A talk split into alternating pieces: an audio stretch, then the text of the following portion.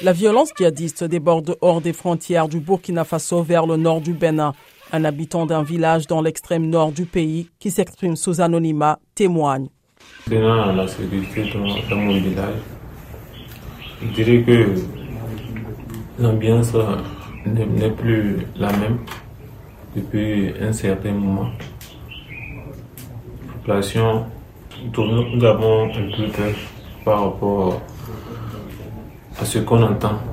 Si les terroristes ne sont pas encore venus dans son village, pour d'autres habitants de la zone frontalière, la violence engendrée par la situation sécuritaire au Burkina Faso, au Niger et au Mali est déjà une réalité. Cet homme, qui a également demandé à garder l'anonymat, raconte qu'un groupe de djihadistes a traversé son village et a cherché refuge dans la maison d'une femme. Lorsqu'elle est revenue du marché et leur a demandé de partir, ils l'ont tuée parce qu'ils cherchaient un endroit où se réfugier pour pouvoir continuer leur chemin à pas.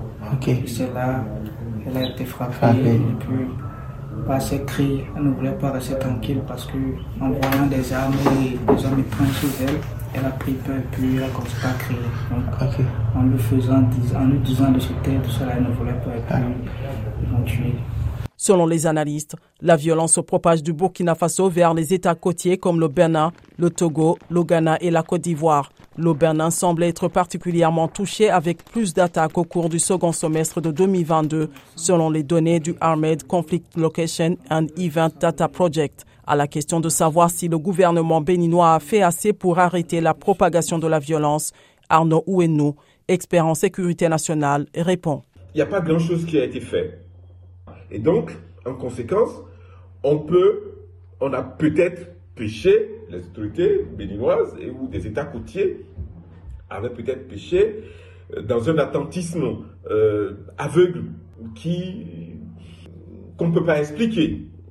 Parce qu'on pouvait quand même imaginer que cette situation pouvait dégénérer et pouvait prendre euh, de l'ampleur et d'espace jusqu'à déborder sur euh, des frontières côtières, ce qui malheureusement est arrivé.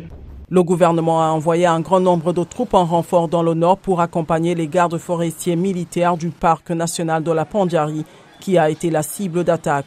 La réponse militaire a certes un impact, mais un rapport récent de l'Institut Klingendale, un groupe de réflexion basé aux Pays-Bas, a révélé que beaucoup plus d'incidents violents se sont produits dans le nord du Bénin l'an dernier que le gouvernement ne l'a officiellement reconnu. L'an dernier, un journaliste européen et plusieurs confrères béninois ont été arrêtés alors qu'ils tentaient de faire un reportage sur la situation dans le Nord. Le cabinet de conseil qui a organisé des ateliers avec les communautés pour renforcer la résilience face à l'extrémisme violent affirme que de nombreux habitants ont trop peur pour parler. Annelies Bernard, conseiller stratégique.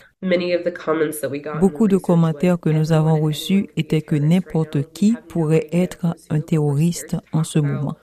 Nous n'avons aucune idée de qui est qui, mais nous avons peur de parler de ce que nous voyons et de ce qui nous inquiète. La création d'un espace sûr est donc une sorte de point de départ. Le gouvernement du Bénin n'a pas répondu à la demande d'interview de la VOA sur le sujet.